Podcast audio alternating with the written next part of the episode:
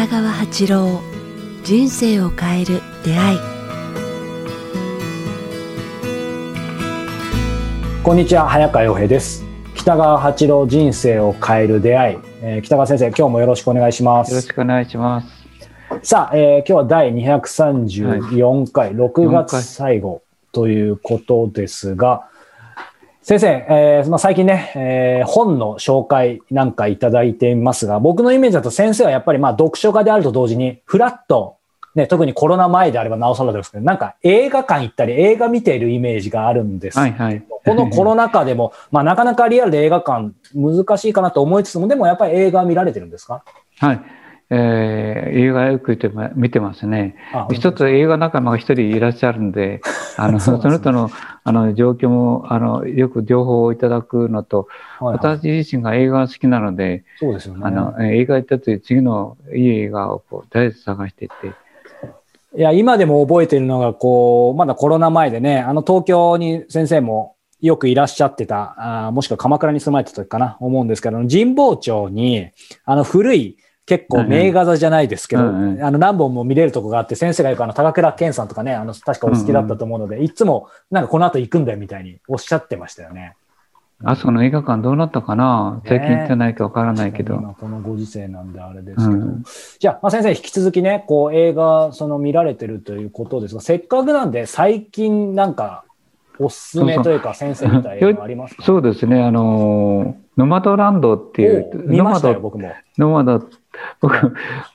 結構いい映画の時はにあの何回か見るんだけど、はいノマドランドは2回見たんですよね。おまたさすが2回見てるんですね。そうですね、この女の人がすごいなって思って、いい女優さんでしたね。そうでしたね。で、見たら、なんかあの、あれでしたね、なんかあの、いろいろな賞を取りましたね。監督賞とか、アカデミー賞うん。ね、取れたん最多だ。3部門。作品賞、うん監督賞、主演女優賞。やっぱりあの主主演演の方。女優賞を取りましたね。この方が何気なく、本当にこなんか飾らない感じですよね。な飾らないんか誤解をそれずにば、女優さんっていう感じじゃないですよう、ね。なかったですね。うんうん自分の幸せな顔を見せるしね。そうですね。全部見せてやっぱ、自由っていうのを選んでるうんアメリカ人らしいって言いますかね。あの、やっぱ、自由は何だろうっていうか、で、結婚しないとか、二人で住まないというところに、あの、最後持っていくっていうか、そうですね。ちょっとネタバレですけど、そうですね。はい。うん自由に生きていくっていうのは、うんあるある意志があって、うん憧れますね。でも、あ、ごめんなさい。なんか先生も、まあ、僕も見たんであれですし、あんまり、ね、ネタバレしすぎちゃうとあれですけど、今先生がおっしゃった、こう、あるね、途中で、その、いわゆるノマドで、こう、ずっと動いてきたこの彼女が、ある意味ノマドって、まあ、遊牧ほって意味だと思いますけど、その逆で、定住のチャンスがある。でもどうしようかな時、あの時先生見てる時に絶対この彼女はノマドを選ぶと思いませんでした、やっぱり。あ、ノマドを選ぶだろうと思ってましたけど思いますよ。ね。はいはい。そうなので、なんか。自自由を選ぶと言いますかね。うんまあ、あの、この方が言ってた、あの中に、あの、監督が言わせている言葉の中に、印象的な言葉があって、はい。それはこう、じゃああなたは、あ生徒が、あなたはこう、なんていうかね、ホームレスなのかって言った時に、いていや。ノマドは、こう、ホームレスじゃないんだっていうかね。うん。ハウスレスって言ってましたね。ん？ホームレスじゃ、ホームレスじゃない、ハウスレスなのって言ってましたね。ハウスレスなんだっていう。じゃあ、そこの違いは何かって言ったら、まあ、お金を稼いでるかどうかっていうか、うん自立してるかどうか。まあ、自立してるっていう意味は、逆におお金を稼いでるっていうことになるんですけども、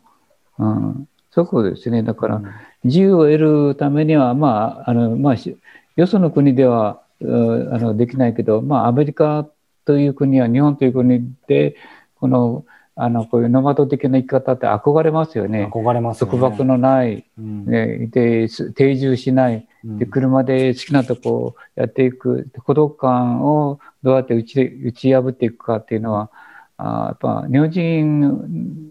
はなかなか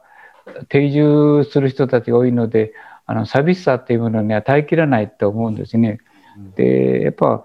えーこの人強いなと思うのは、あの寂しさ、孤独感を打ち破って、なんか自然とともに、朝日とともに、夕日とともに、うん。池の中で暮らしていく孤独感っていうのは、うん。前のあの山の山に登った人たちと同じで、あの吹雪の中を確かに。をうあのひ頂上を燃やさせていく時の孤独感と恐怖感を打ち破っていく、そこには何があったかって言ったら、うん。あー彼らがあの本の中にも書いてあるしノマドと同じこと言ってるんですけど、自由があったっていうんですね。完全なる不思議な安らぎの伴った自由があったっていうんですけども、まあノマドもそそれがあるような感じは感じました。うん。でその中にあるのはこうお金の使い方というか収入の得か得方っていうあかーお金は追わない、追わない。うん。お金を稼ぐことを目的するのではななくてうん。本当に自分が生きるためにこう必要な分だけのお金を手段でしたね。うん。うん、稼いでいくっていう、稼ぐためお金っていうものを求めるのではなくて生きるということ自由を得るための、うん。まあ、材料としてあのお金っていうこうじょあのを見見てるというかねお金に執着していい車を買うとかいい建物をするとかいうのをやって本当にこう自分の人生に役立てるっていうことがあのお金の使い方っていうお金の使い方の方向を変えてるのが、あすごいと思いましたね。確かに。でもこの映画ね、やっぱりいろんな見方できますよね。こう、この映画の実際のメッセージ性とか細かくは僕も調べてないんでわかんないですけど、やっぱりそのノマドって考え方は当然ね、あの今に始まったことじゃなくて、あのそれなりにあったと思いますし、まあ、あの、すみません、僕の勝手な印象ですけど、うんある意味北川先生もノマド的な部分はやっぱあると思います。私ノマドですねですよね。で、僕もそうなので、あの、いわゆる定住もしてね、あの、家庭はあるにしても、それはわかるんですけど、その一方でな、なんて言うんでしょう。いやなんかやっぱりこの映画、なんかまさに今っていう感じがして、つまり、いわゆるノマド、自由、えーみんな憧れっていうだけじゃなくて、まあこの方もね、あんまり言っちゃうとネタバレですけど、まあいろんな事情があって、えーまあノマドにある意味、まあもちろん選んだとはいえね、えーならざるを得なかったみかなみたいなところもありますし、実際その働き方、手段だとしても、いわゆる本当のアマゾンが出てきたじゃないですか。うんアマゾンで季節労働のように働きながらみたいな、なんか結構いろんな、なんか、なんて言うんでしょう。今まあコロナもあってね、まあこ現実を利用用しながらね、えー現実、だからそこの時にし思想的にはお金に縛られない生き方って言いますかね。そう。だから決してそのお金さ、さっきもあったかもしれないですけど、ものすごいもう潤沢で豊かで豊かだっていうのとは違いますし、ある意味この世相を反映して、なんて言うんでしょう。うん、憧れだけじゃないノマドなんですけど、でもだからこそその本質をついてるというか、ななんて言うんでしょう。うん、その厳しい中でも、やっぱりその中でも厳しいというのは、その金銭的に厳しいとか孤独っていう意味での、あの、一見すると厳しいような中でも自由を選ぶ。うん、その責任は持ってるんだけど、でもやっぱりその自由いいなって僕は思ったんですけど、うんなんか浮つかない自由というか。今の世界に必要だと思うんですね。自由を押し付けてる、自由を奪おうと規制してる国もあるので、監視、監視されてるっていうか、ノマドは、これは監視されてない世界ですよね。確かにまさにアメリカこの人が真っ裸で川で泳いでたじゃないですか覚。えてましたね。あの、で、空を向いて、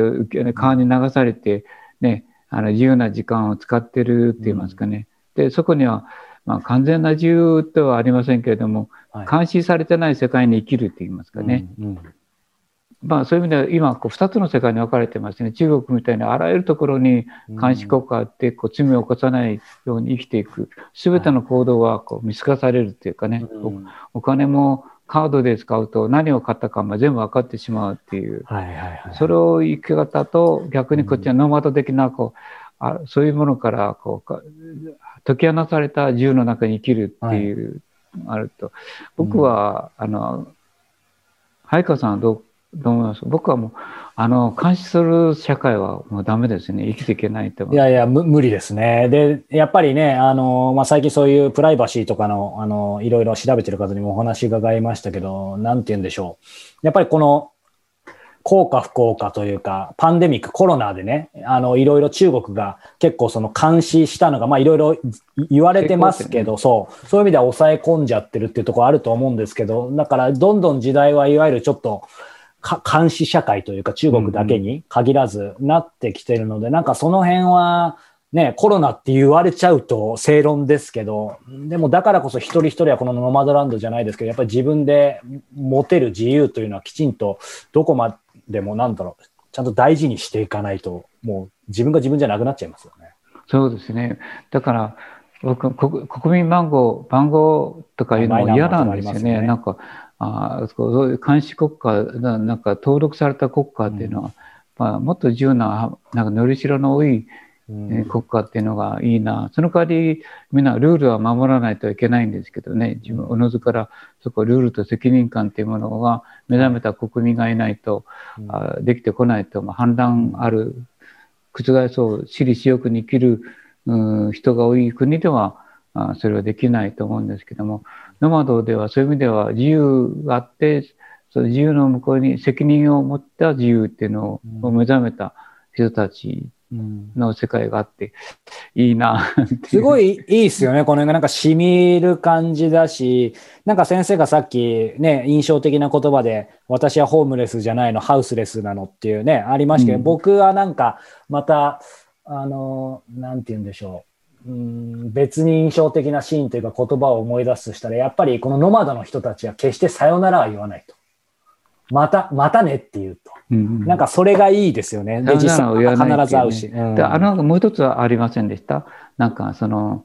すごい展示会があって豪華なホテルみたいなありましたね、キャンピングカー。それに対してえ全然なんていうか欲しいと思わないというシーンがあったじゃないですか。そうですね。ボボボロ車でボロ車をちょっと修理しながら、でうんボロ車の中を改造しながら自分の部屋を作っていって居心地のいい場所でこう生きていく。ありましたね。で、えー結局こう大きな家と提供されるんだけど、うんあの快適なねクーラーのついた換気のついたあ部屋をあの立派なしうんベッドと大きな窓のあの部屋をあ提供されるんだけどはい。そこに寝るとこう逆に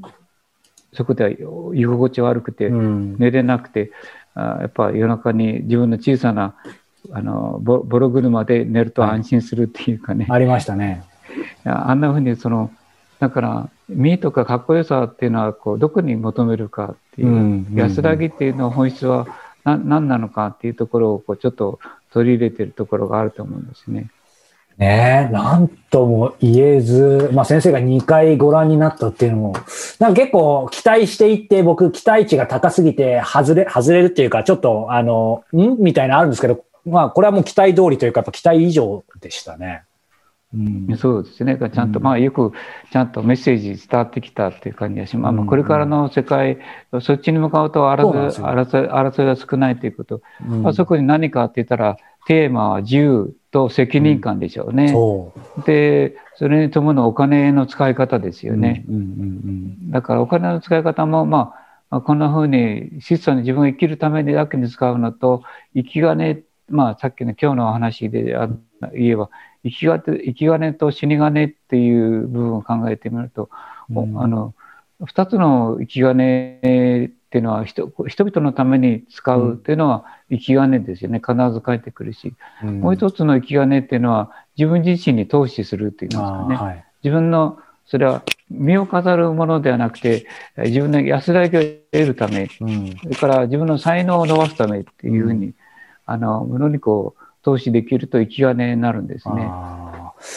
あそこでもう一つ考えると快楽のために使うお金はやっぱ死に金なんですーね。身を飾るためとかあただ美味しいものを食べるためとか、ま麻薬のようにまあ切な的です。切なおお酒のか肉体お酒というものの快楽のためだけに使うといううんものはやっぱ死に金ですよね。うん。うん。だからそこでまあノノマドと生き金死に金もこう密接な関係がありますね。自由を得るために使うのがこう、うんあー生き金ですよね。うん人々に自由を与えるために使うのは生き金。うんで自分自身の快楽のために使うのがやっぱ死に金。うんやっぱ構想と欲なんか欲望を生み出すものがやっぱ死に金ですよね。確かに。うんだからそんなふうに考えると生き金と死に金、ノマド的な生き方っていうのは生き金に使うと自由を得られる。結局は自由かな。究極の自由そう。ですね。なんか先生の話が伺ってて、さらにもっと言うと、ノマドとね、生き金、死に金の話聞きましたけど、その、お金自体が、なんか生き、生き、生きたお金を使うっていうのは、お金イコールなんか時間とも言い換えることできそうですよね。あそうですねはいはい生き時間、死に時間じゃないですけそど。うですね。うん。まあ、それにいろんな要素を加加わってきますけどね、ちゃんと健康なあ食べ物をしないといけないとかね、うん。だからこう、ね、あの病院代もおそらくいるようになるため少しいるだろうとかな、うん、そう考えてしまうとノマドになれなくなってしまう。なんかね 要素要素的には完全に当然ねあの取り入れる受け入れる難しくてもすごく考えさせられるところがなんか先生の話で自由と責任っていうところまさにそれでなんか個人的にはさらにそこに人との距離感というかなんかいい意味でこう依存しすぎない依頼しすぎない、うん、だけどえー、つながっている。先生が、それこそ今月のサポーターの方向けのところでお話しされたのかな？ちょっと、あの、確かそうだと思いますが、あの、えー、コミュニティ帰属とか、こう、誰かと交わるっていうことを、こう、いい意味で、つまり、それこそノマドってそういう意味では対極的に一瞬感じるかもしれないじゃないですか。同じ場所にいないわけだし、リアルであんまりね、しょっちゅう人と会うわけじゃないですけど、でもだからこそその場その場で出会った、今、一期一会じゃないですけど、うん、大事にして、そしてでも、さよなら言わずにまた会うみたいな、なんかいろいろ考えさせられますよね。うんうんうんはい。ありがとうございます。えー、ノマドランド、ぜひ、えー、まだ多分やってるかな。えー、6月、うん、それと、生き金と死に金っていうのも結びつけて、うん、やっぱできる限り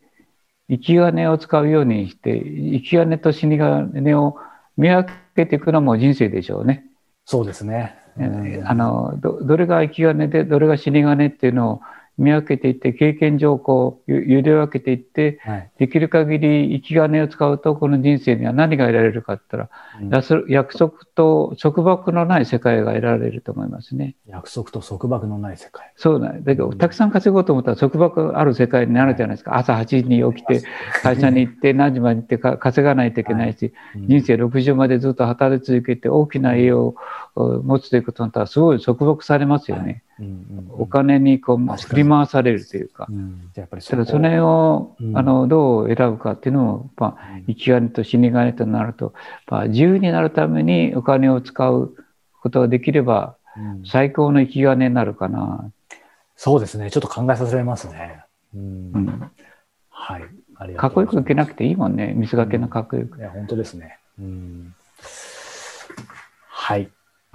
さあ、えー、この番組では、えー、皆様からのご質問、ご感想を募集しております。えー、詳しくは、えー、北川先生のホームページ、もしくはメールアドレス、北川アットマーク KIQTAS.jp までお寄せください。さあ、そして番組からお知らせです。えー、まもなく、えー、7月2日、えー、金曜日、えー、この番組久しぶりのオンラインの公開収録を夜、えー、19時ですね、から、えー、オンラインで開催します。えー、今回はですね、えー、お集まりいただいた皆様に、えー、直接その場で、え、文字通りライブですので、え、ご質問、ご相談を受ける、え、時間を設けたいと思っております。そして、え、実はですね、え、お気づきの方もいるかもしれませんが、7月といえば北川先生のお誕生日月です。えー、20日、えー、めでたく記事を迎えられますので、えー、まあ、オンラインでありますが、ね、参加した皆さんと一緒に北川先生のお祝いも、えー、させていただきたいと思っておりますので、日頃なかなか今集まれませんが、えー、ぜひ、まあ、オンラインの逆にね、メリットを生かしてご参加いただけたらなとそうですね。うん、なんか、皆さん、オンラインでもいいから集まっていただくと、参加してもらうと嬉しいですね。ノマドですよ。オンラインノマドでみんな。ちょっと絆がね、あれが薄くなってるので、どっかで。見たいですね、単純にね、はい、みんなのね。はい。